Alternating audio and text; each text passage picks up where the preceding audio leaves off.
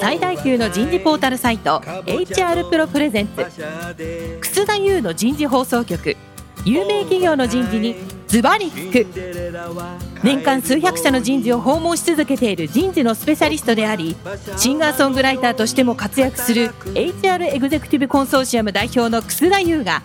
有名企業の人事や人事をサポートする専門家を招いて企業が抱える課題や実際の事例を紹介しながら解決策を模索していきます。この番組はビジネスコーチ株式会社株式会社ワークスジャパン株式会社マネジメントサービスセンターの提供でお送りいたします。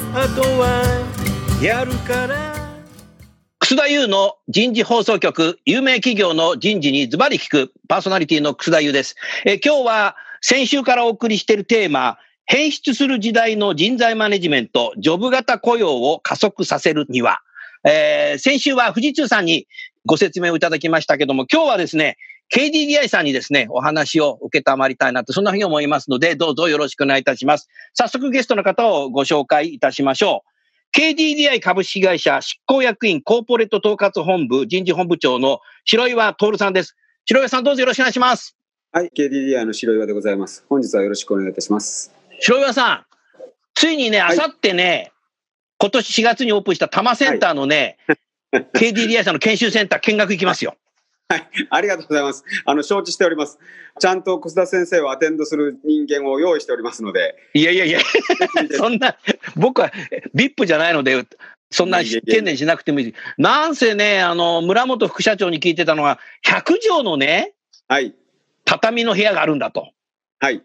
これはね、多分、稲森さん式だなっていう思いましたけど、直感的に。これはですね、これはもともとやはりあの、まあ、京セラのフィロソフィーから来てるんですけれども、あの、我々も、えー、合併して20年経ちますが、やはりこう、フィロソフィー、まあ、それだけではないんですけど、みんながこう、車座になって、研修の後、お酒飲みながら、畳の上でっていうような、まあ、カルチャーは今でもあるんですね。うん、なので今回、まあ、研修センターを作るにあたって、うん、今の会長になります、当時社長だった田中の強いやはり思いが、この100畳の畳というのがありまして、うん、正直できたばかりで、で、その上でのコロナの影響があり、ほとんど使われておりませんので、あの、小田先生が前、あの、テレビで言っていた、100畳の畳で大の字で寝転がりたいというのをあ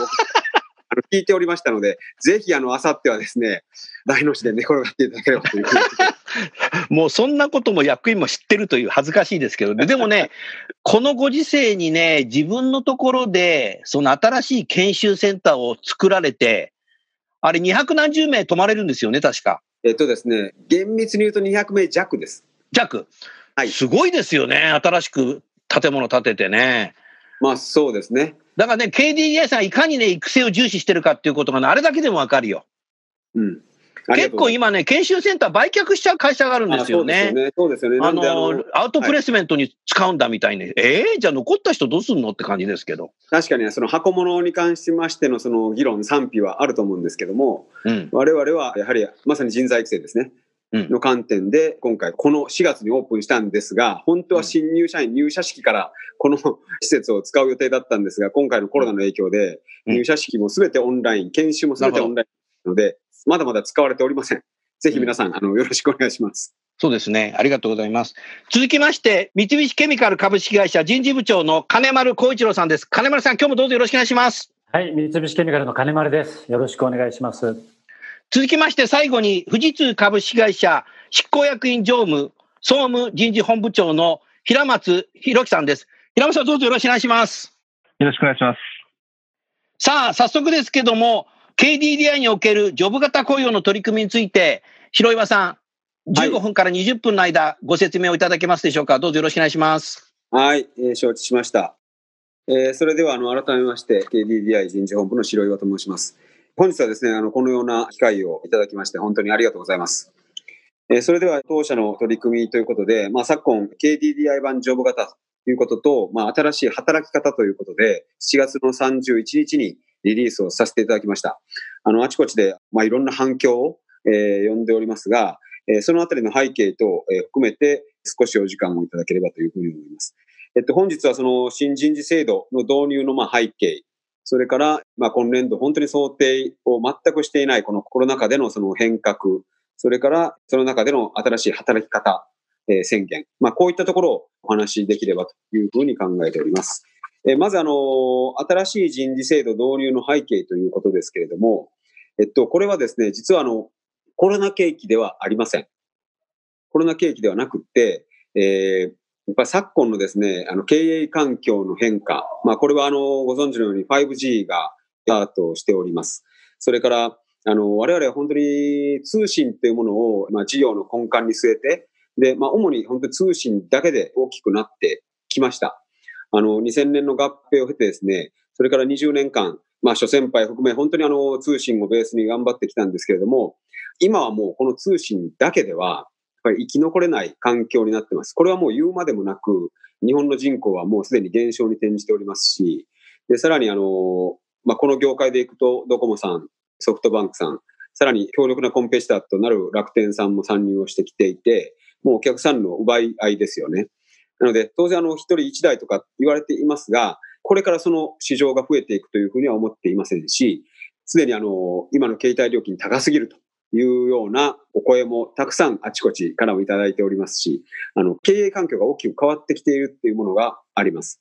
それから、当社の中の状況を見ましても、えー、やっぱ昨今ですね、えっ、ー、と、学生の本当に優秀な方、もしくはキャリア採用で入ってくる優秀な方々が、想定以上に離職をしていくという、こういう事象も起こりつつあります。あの、これ、あの、離職してるからといって、ものすごくその離職率が高いとか、それがあの、経営的なダメージっていうような、そういう数字ではございません。ただ、絶対数、数的には、右肩上がりか下がりかというと、右肩上がりで、やっぱり優秀な人が抜けていくという現象は起こっています。じゃあそれがどういうところに出ていかれるのっていうと、実はそれがスタートアップ企業であったり、まあもちろんあの GAFA に代表されるような外資に抜けていくというケースもあります。あのー、昔はですね、まあこれ多分我々の時代はと言っていいと思うんですけれども、まあ、就職というよりも就社のようなイメージで、で、いい会社に入ったら、まあ一生安泰で、えー、まあ、勤め上げたら年金が待っているみたいな、ちょっとこう、本当にいい会社に入るとバラ色の人生のような、そういうことも、まあ、言われたやに、えー、思います。あの、みんなみんなそうではないと思いますけど、なんとなくそういう風潮はあったと思うんですが、昨今、まあ、当然我々も、あの、決して悪い会社とは思っていませんし、福利厚生、待遇ともに、えー、まあ、世間並みのものは出しているつもりですけれども、優秀な学生がなぜか抜けていく。それも本当にスタートアップやベンチャーのように制度も整っていない、年金制度もないところにも向けていく。それはじゃあ、その心って何なのっていうと、やっぱりちゃんと自分のやりたいことをやりたい。自分のやりたいことで会社に貢献したい。もっと言うと、まあ日本にも貢献したい。いろんなその思い、強い思いを持っている若い社員が以前よりも多くなってきているという、えー、社内の状況はあると思います。はい。なので、まあ新卒一括採用をして、会社で、我々ですと今までだったら3ヶ月ぐらいの社内の研修をして、それから一定の希望を聞いた上での配属をして、で、それが多少アンマッチがあったとしても、いやいや、石の上にも3年頑張ってみろと。そうしたらまた次は待ってるみたいなことを僕らも言われた記憶がありますが、なかなかそれでは通用しないっていう環境になってきております。なので、あの、実は2年ほど前から、あの、我々、あの、ウィール型採用、ウィールっていうのは、あの、医師のウィールです。えー、ウィル型採用っていうものを始めておりまして、新卒学生に関しましては、まあ、ご自身のそのバックグラウンドとか、それから持ち得てるスキル、資格、まあそういったものから当社をまあ志望してきている学生が、じゃあどこで何をしたいのっていうふうに聞くと、結構明確に自分のやりたいことを答える、えー、学生が多いです。まあ技術系の方が絶対数は多いですけれども、まあ、業務系でいくと、まあわかりやすいのはまあ、リーガルとかアカウンタントとかっていうのは分かりやすいと思うんですが、結構やっぱりしっかりしたそういう土壌を持っている方が増えてきております。で、2年目に入りましたが、来年の4月に入社する学生、この10月1日に内定式をしましたけれども、その学生の約4割はもうそのウィル型の採用です。お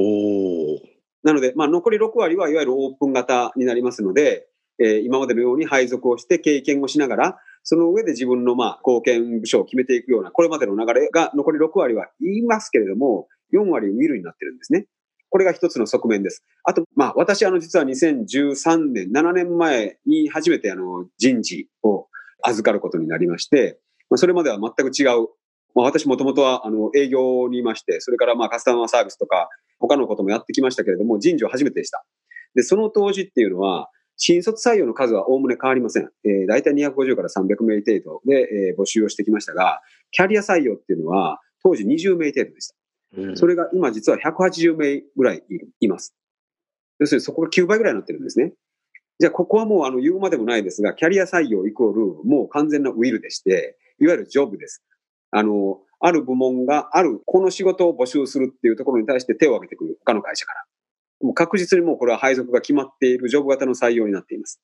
なので、そう見ていくと、今まで、あの、我々が、まあ、用いてきた、旧来の、まあ、日本型のメンバーシップといいますか、まあ、日本型の人事制度だけでは、もう立ち行かないなと。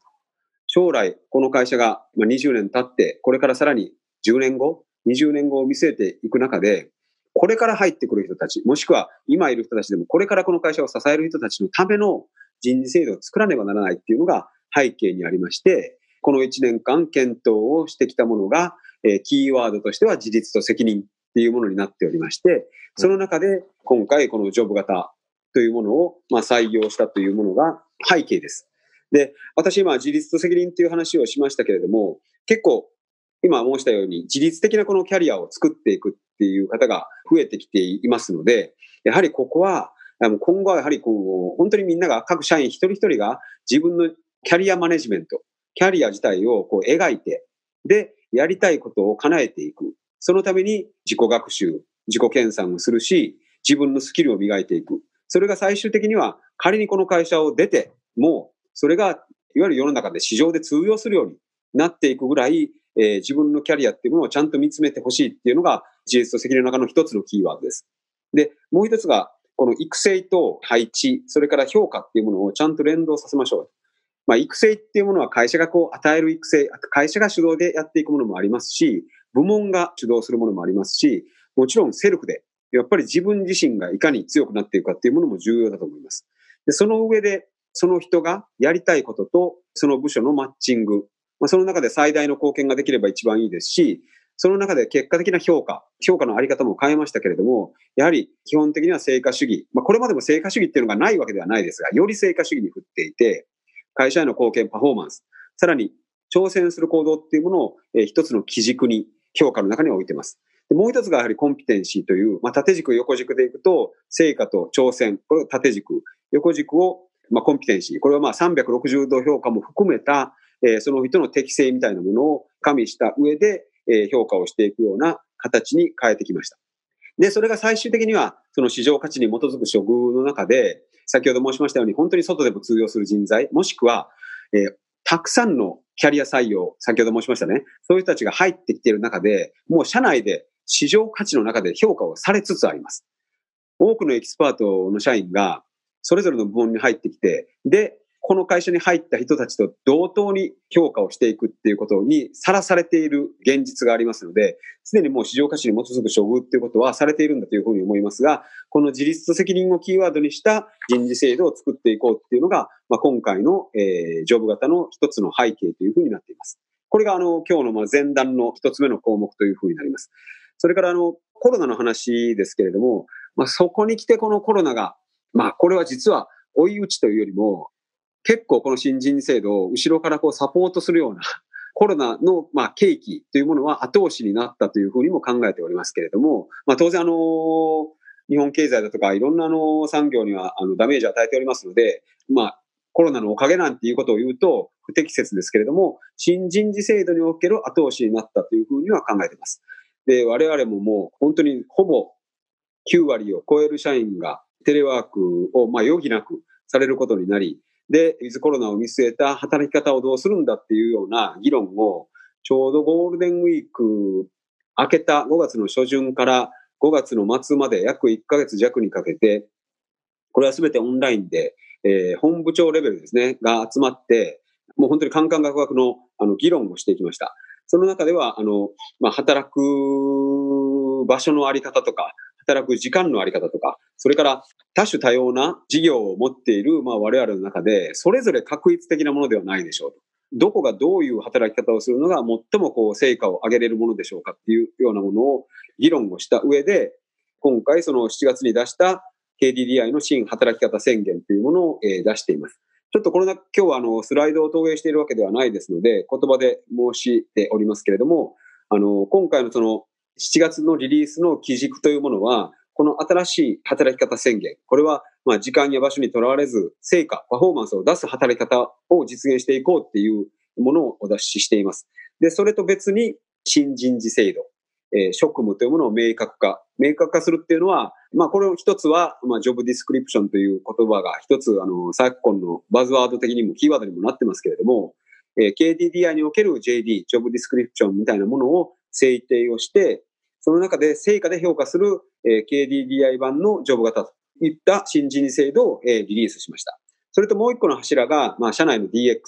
ですね。まあ、これから働き方が多様になっていく中で、テレワークと出社する、いわゆるリアルとテレワークを、まあ、ハイブリッドに、本当にあの、実現をしていくような IT の改革とか、オフィスの改革っていうのをやっていかないといけないっていうことで、これはシステム分野、まあ、ソリューション部門を中心に、社内の DX、環境の整備というものをやっています。なので、この3本、働き方宣言と新人事制度と、えー、社内の DX、これをうまく融合して、この新しい人事制度をワークをさせていきたいですし、より生産性の高い働き方が実現できるようにしたいなというふうに思っています。ちょっと補足ですけれども、本当にあの、当社の中にも働き方のスタイルっていうのは、あの、多種多様にあって、それはもう当然営業のように働いている、まあ、外を中心に働く人。それから、社内で企画とかプランニングを、まあ、中心にすると外部との、まあ、ミーティングとかですね。そういうセクション。それから、まあ、コーポレートを代表にするっていうと、ちょっと僕からすると、あの、そうとは思ってないんですが、あの、やっぱり常にこう会社の中で、まあ、シッターと我々呼んでますけども、オフィスに座って仕事をするような人たち、いわゆるランナー、営業に代表されるランナーとか、それから社内を中心に企画経営をするウォーカー、それから主にこう、オフィスの中で座って仕事をするシッターという、まあ、こういった大きなジャンルを3つに分けて、さらにそれをそれぞれ統括する、マネジメントするマネージャーと、いわゆる4つにこう、分けてですね、それぞれの働き方っていうものを一つこう、ロールモデル化を今しております。まあ当然それをさらにこう細分化していかないといけないんですけども、各部門から代表に出ていただいて、それぞれのこういう働き方における、今最高のパフォーマンスを上げるための働き方何なんだ、みたいな議論をちょうど今もしているところです。はい。えー、この柱がですね、我々の新しい人事制度を支えていると思っておりまして、で、先週ですね、あの、まあ、富士通さんの話にありましたような、ジョブ型の話ありましたが、我々これをですね、えいかに浸透させるか。やっぱり今回我々、大きなフルモデルチェンジの人事制度になっていますので、人事部門が、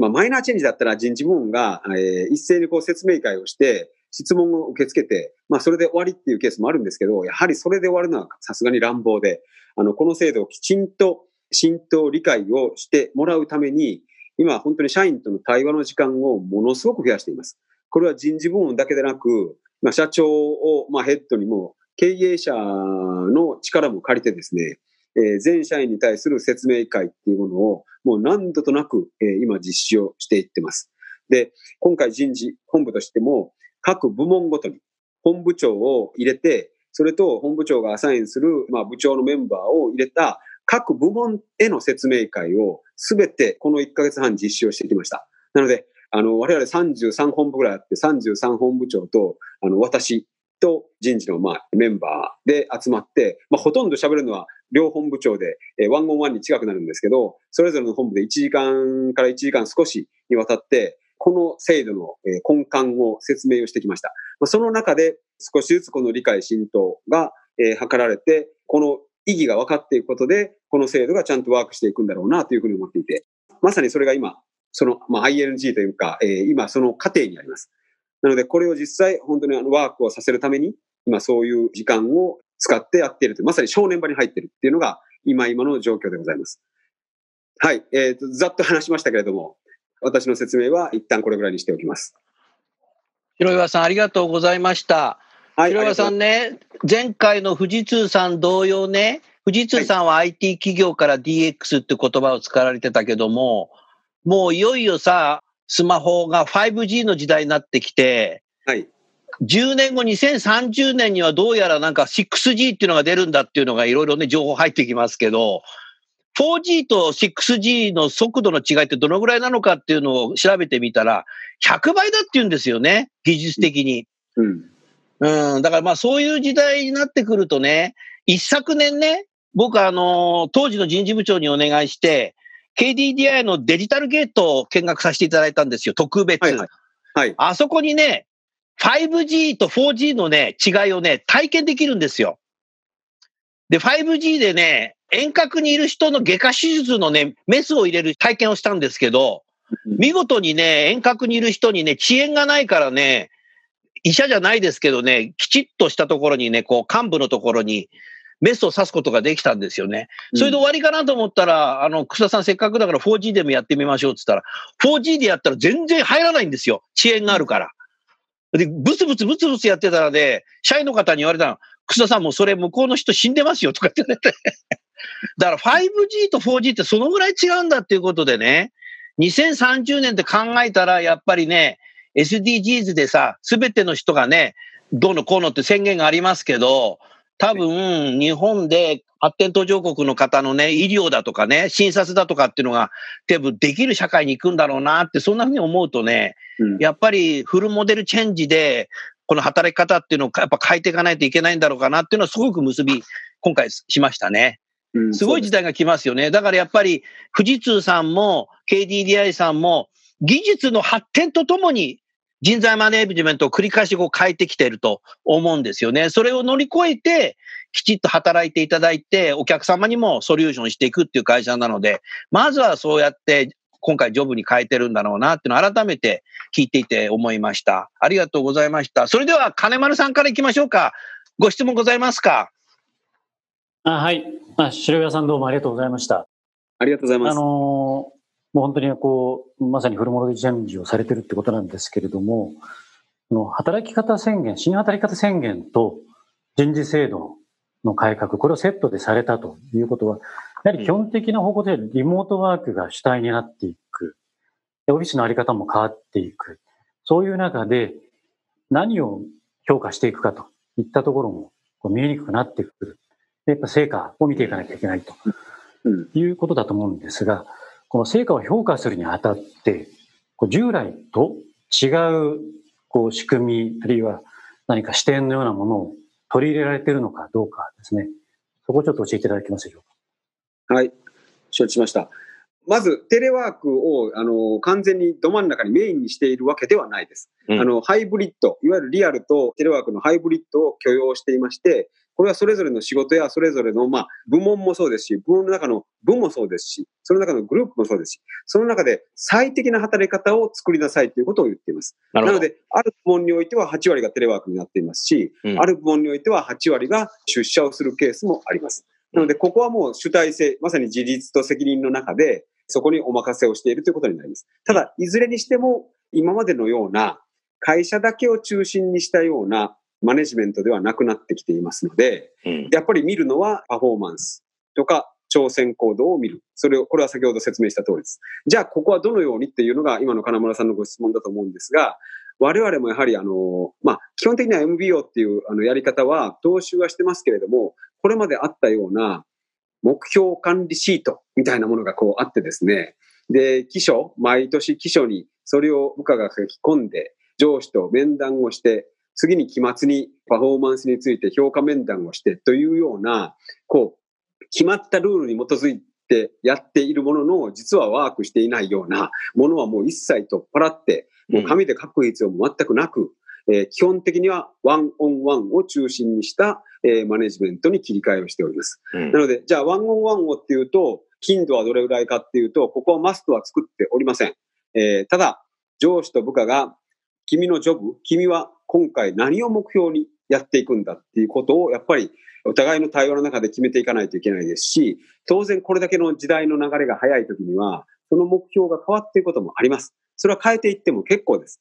で、当然それをやるためには、その部門の中で終わらないことが起きてきます。もう今は。要するに横軸で仕事をしないといけない。他の部門とのコラボレーションとか、もしくは他社とのコラボレーションとか、そういったこともやっていかないと、達成できないような目標も増えてきます。こうすると、いろんな挑戦もしていかないといけない。まあ、こういったものを上司との間でワンオンワンをしながら、そのワンオンワンの履歴を残していきながら最終的な評価をつけていく。まあそういう形をとっております。もう一つがやはり360度評価ですね。全部門で周りの人からどのように評価をされるのかっていうものを加味した評価軸っていうふうに今回は変えました。うん。ありがとうございます。その360度評価は全員にやるんですか、全員です。全員です。ただこれ、これ実際、えっ、ー、と、スタートするのは来年度からです。うん。来年度の第一四半期ぐらいでスタートしようと思って、今準備中です。うん。なるほどね。はい。はい、すごい変革ですね。うん、ありがとうございます。平松さんいかがですか？はい、あの、どうもありがとうございました。あの、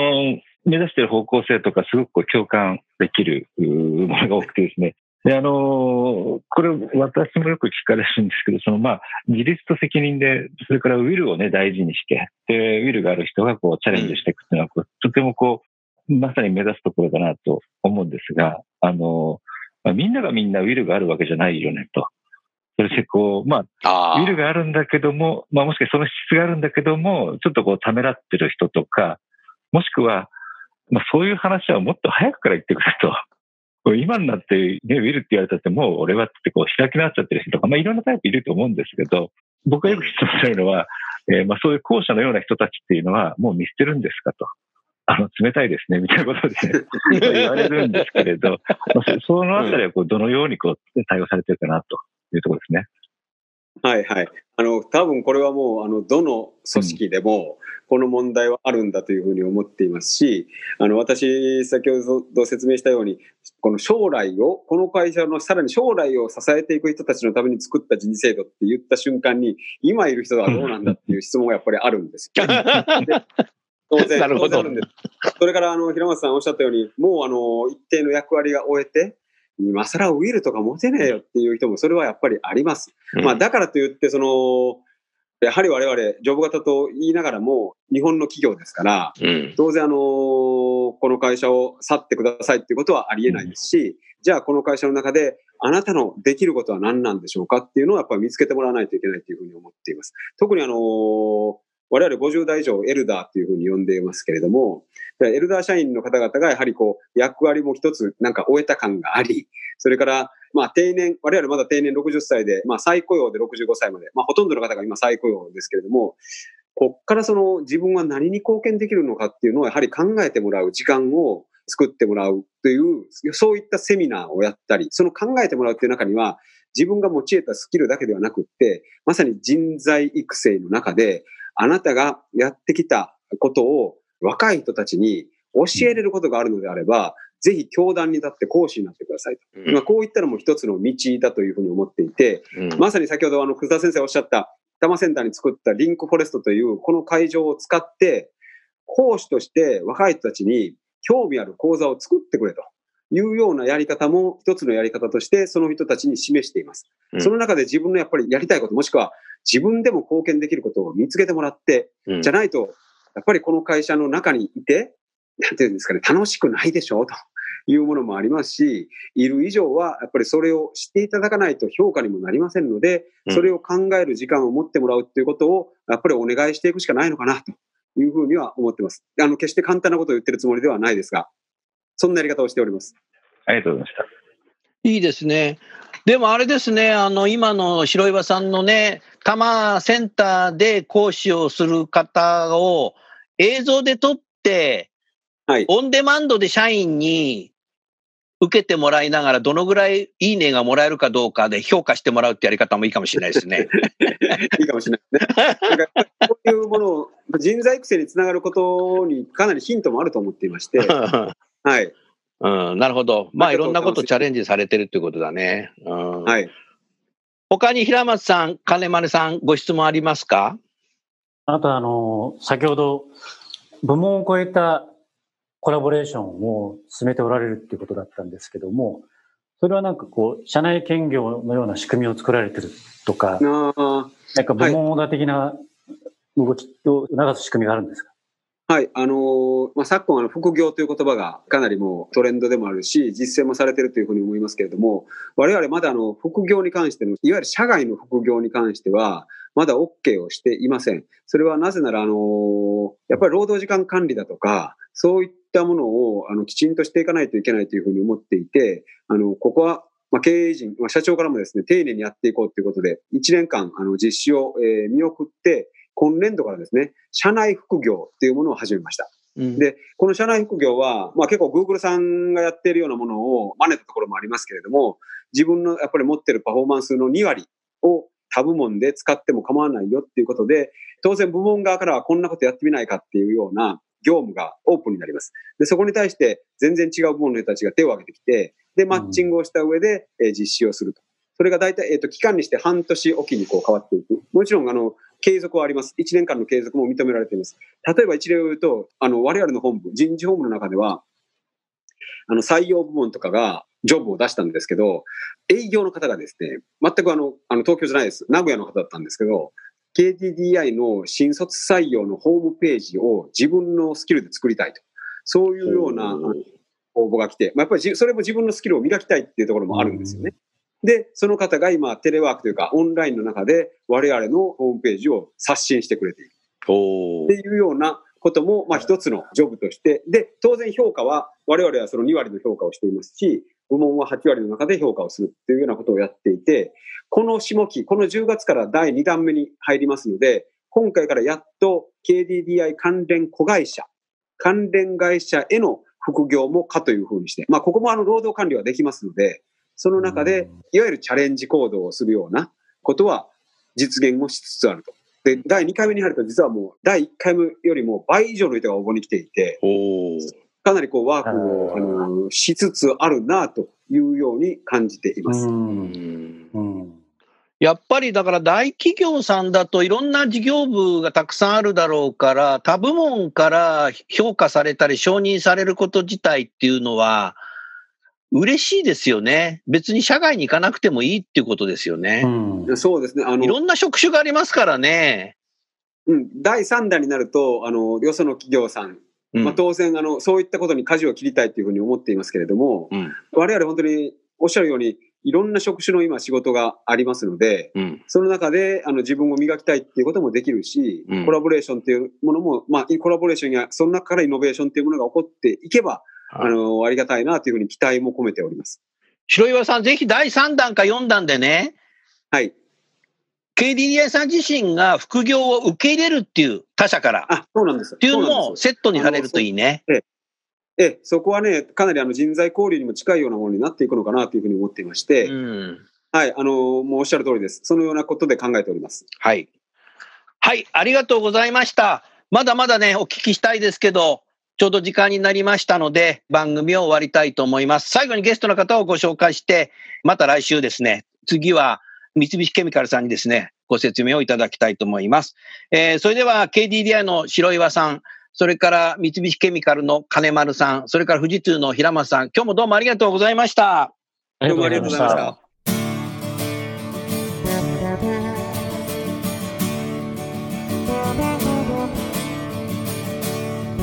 た。今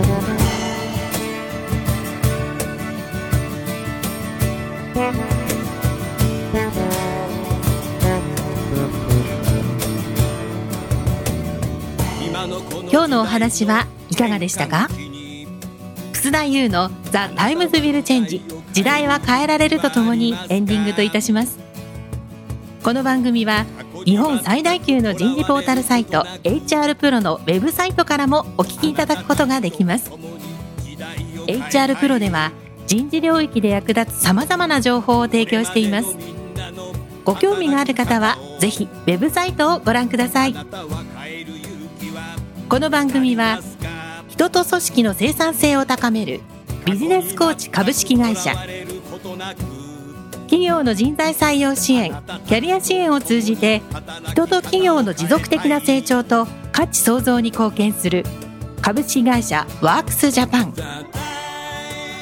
企業の人材戦略人材育成のプロフェッショナルカンパニー。株式会社マネジメントサービスセンターの提供でお送りいたしました。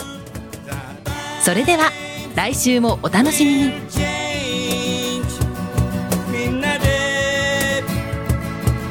えよ。できない理由を述べている場合ではない。